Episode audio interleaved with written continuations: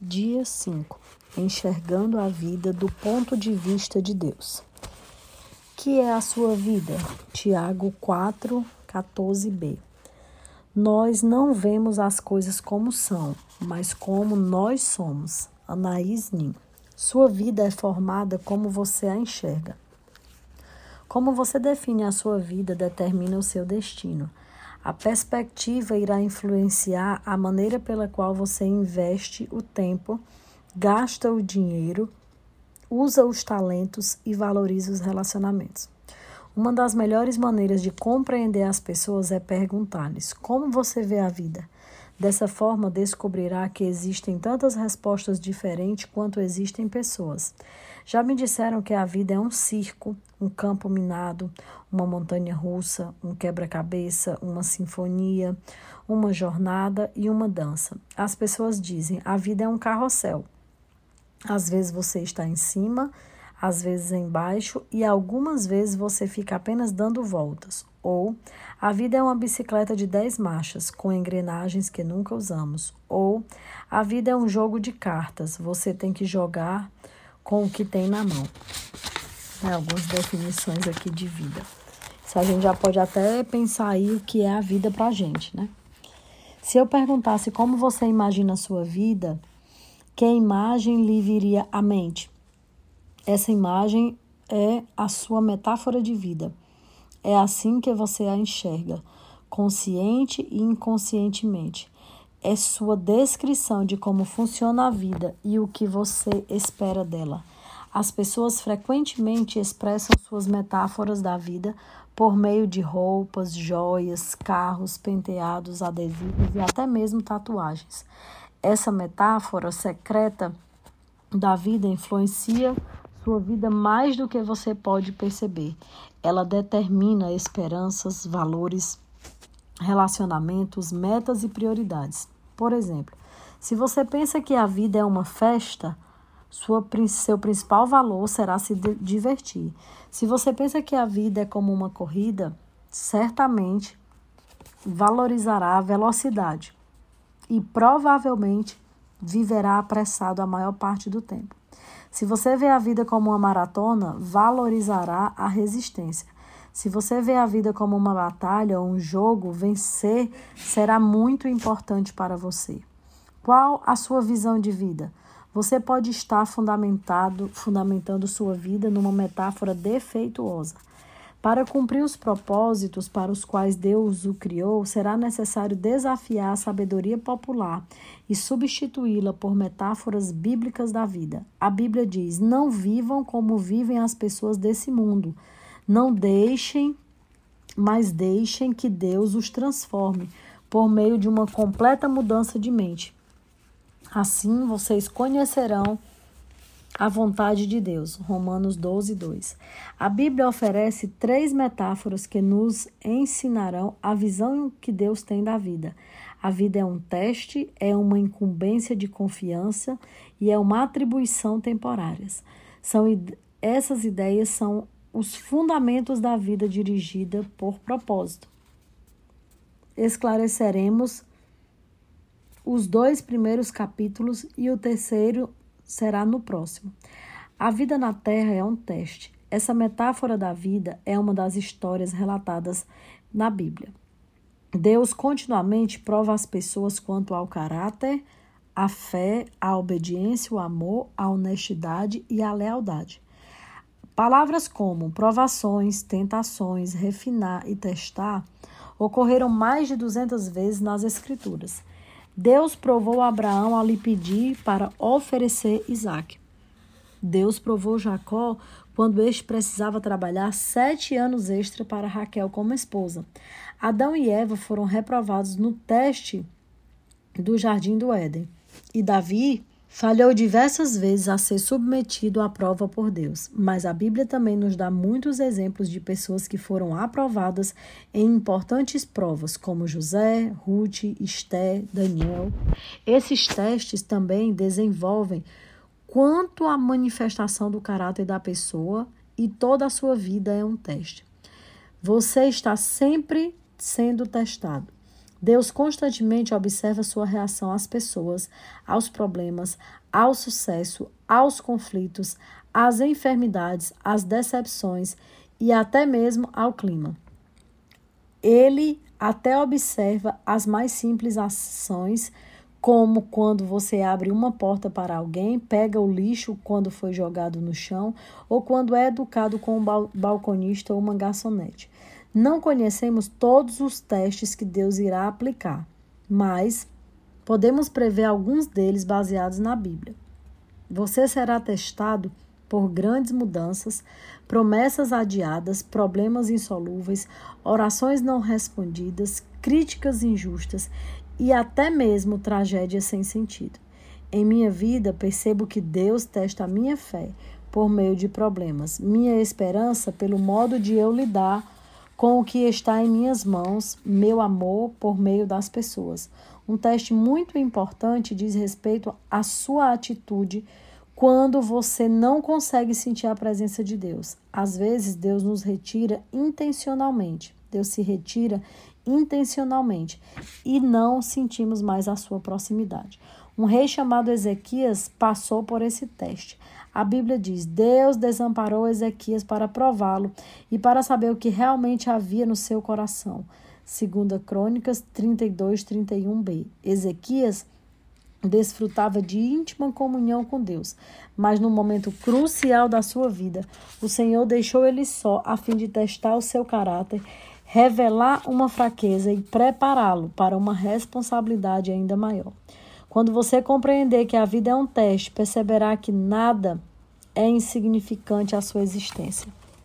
Mesmo o menor incidente é revelante para o desenvolvimento do caráter. Cada dia é importante e cada segundo é uma crescente oportunidade para aperfeiçoar o caráter, para demonstrar amor e para depender de Deus. Alguns testes parecem pesados demais, enquanto outros não são sequer perceptíveis, mas todos têm implicações eternas. A boa notícia é que Deus quer que você seja aprovado nos testes da vida. Por isso, jamais permitirá que você enfrente testes maiores que a graça que ele concedeu para lidar com eles. A Bíblia diz: Deus cumpre a sua promessa e não deixará que vocês sofram tentações que vocês não tenham forças de suportar. Quando uma tentação vier, Deus dará forças a vocês para suportá-la. E assim vocês poderão sair dela. Toda vez que você é aprovado num teste, Deus toma conhecimento e faz plano para recompensá-lo na eternidade. Tiago diz: Felizes são aqueles que perseveram quando são testados. Depois de serem aprovados, receberão a coroa da vida que Deus prometeu aos que o amam. E a vida na terra é um cargo de confiança, um ato de fé. Essa é a segunda metáfora da Bíblia. Nosso tempo de teste nesse mundo, bem como a energia, inteligência, oportunidades e relacionamentos e os recursos são dádivas que Deus confiou para cuidarmos e administrarmos. Somos administradores de tudo quanto Deus nos dá. Esse conceito começa com reconhecimento de que Deus é o dono de tudo e de todos. A Bíblia diz: ao Senhor Deus pertencem o mundo e tudo que nele existe, a terra e todos os seres vivos que nela vivem são dele. De fato, jamais possuímos realmente coisa alguma durante o nosso breve período de vida.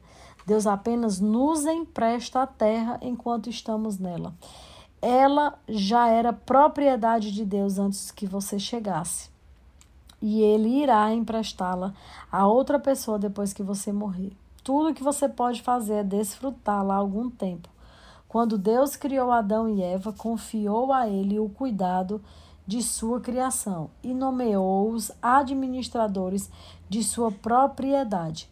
A Bíblia diz: Deus os abençoou, dizendo: Tenham muitos e muitos filhos, espalhem-se por toda a terra e dominem e tenha o poder sobre os peixes do mar, sobre as aves que voam no ar e sobre os animais que se arrastam pelo chão. Gênesis 1, 28. A primeira tarefa que Deus deu aos humanos foi administrar com cuidado as coisas dele. Dessa função, o homem jamais foi exonerado. É a parte do nosso propósito atualmente. Tudo que desfrutamos deve ser tratado com muita responsabilidade que Deus nos pôs nas mãos. A Bíblia diz: vocês têm alguma coisa que não tenha sido dada por Deus? E se tudo que vocês têm vem de Deus, por que vocês se vangloriam de se tivessem realizado alguma coisa por si próprio? 1 Coríntios 4, 7b. Há alguns anos, um casal permitiu que minha esposa e eu, em nossas férias, usássemos sua bela casa na frente da praia de, do Havaí. Era um conforto com o qual não podíamos arcar e não podíamos arcar e aproveitarmos muito, e aproveitamos muitíssimos. Eles nos disseram: usem-na como se pertencesse a vocês. E foi o que fizemos. Nadamos na piscina, comemos a comida da geladeira, usamos as toalhas de banho e os pratos para divertirmos e até nos divertimos pulando nas camas. Mas sabíamos durante todo o tempo que a casa não era realmente nossa. Por isso, tomamos um cuidado especial com tudo. Aproveitamos os benefícios de ela que ela nos oferecia, sabendo, porém, que não éramos proprietários dela. Nossos valores culturais dizem: se você não é dono, não terá cuidado. Mas os cristãos vivem num padrão mais elevado, visto que Deus é o dono, devo cuidar da melhor forma possível. A Bíblia diz: os que recebem algo de valor em confiança devem demonstrar que são dignos de tal confiança. Jesus frequentemente se referiria à vida como um cargo de confiança e contou muitas histórias para ilustrar essa responsabilidade presente perante Deus. Na parábola dos talentos, um homem de negócios confiou sua riqueza ao cuidado de servos enquanto estava fora. Quando retornou, avaliou a responsabilidade de cada servo e recompensou cada um adequadamente. O senhor daqueles servos disse: Muito bem, servo bom e fiel. Você foi fiel no pouco e o porei sobre o muito. Venha e participe da alegria do Senhor. Mateus 25, 21. Ao final de sua vida, você será avaliado e recompensado conforme seu desempenho ao lidar com o que Deus lhe confiou. Isso significa que tudo que você faz, mesmo uma simples tarefa diária, tem implicações eternas. Se você trata tudo como cargo de confiança, Deus promete três recompensas na eternidade. Primeiro, se você receberá você receberá o reconhecimento de Deus. Ele dirá: muito bem, bom trabalho. Segunda, você receberá uma promoção e uma responsabilidade maior na eternidade. Eu porei a cargo de muitas coisas. E a terceira, você será honrado em uma comemoração. Venham e participe da alegria do seu Senhor. A maioria das pessoas não percebe que o dinheiro é tanto um teste quanto um cargo de confiança designado por Deus, que usa a área financeira para nos ensinar a confiar nele. E para muitos o dinheiro é maior, é o maior de todos os testes. Deus observa como usamos o dinheiro para avaliar se somos confiáveis.